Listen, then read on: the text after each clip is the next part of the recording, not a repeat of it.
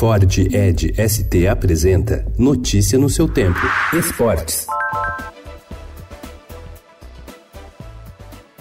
Aos 30 anos, Reinaldo vive sua melhor fase na carreira. O lateral esquerdo é o jogador de linha que mais atuou pelo São Paulo na temporada, com 48 partidas, e é o vice-artilheiro do time, com seis gols, um a menos que Alexandre Pato. Antes criticado pela torcida tricolor, ele assumiu o papel de protagonista neste ano. É um dos capitães e cobrador de pênaltis, mesmo com a concorrência de Daniel Alves e Hernanes. O bom momento faz King Naldo sonhar com a seleção brasileira. Em entrevista ao Estadão, ele diz estar entre os melhores da posição no país.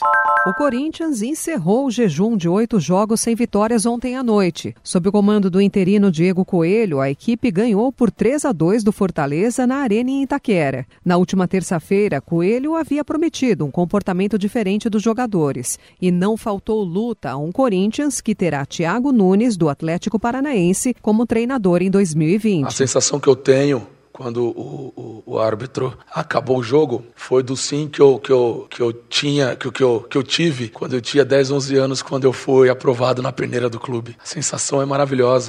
A Prefeitura de São Paulo apresentou na manhã de ontem o edital final da concessão do Autódromo de Interlagos, na zona sul da cidade. A publicação do comunicado será no Diário Oficial de hoje. O objetivo da administração municipal é arrecadar cerca de 992 milhões de reais durante o período de 35 anos da concessão, com rendimentos vindos tanto pelo pagamento da outorga fixa como pelo recebimento de impostos e pela economia com a manutenção.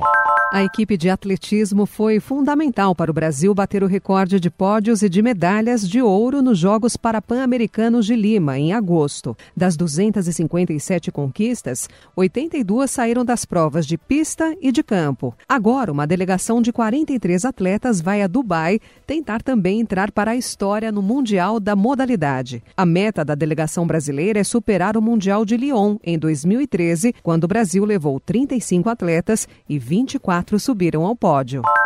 E no final da noite de ontem, o Palmeiras foi a São Januário, no Rio de Janeiro, enfrentar o Vasco da Gama. Venceu por 2 a 1. Agora o Verdão tem 66 pontos e está à caça do líder Flamengo, o rubro-negro, que tem 71 e joga o clássico hoje à noite contra o Botafogo. Notícia no seu tempo. É um oferecimento de Ford Edge ST, o SUV que coloca performance na sua rotina até na hora de você se informar.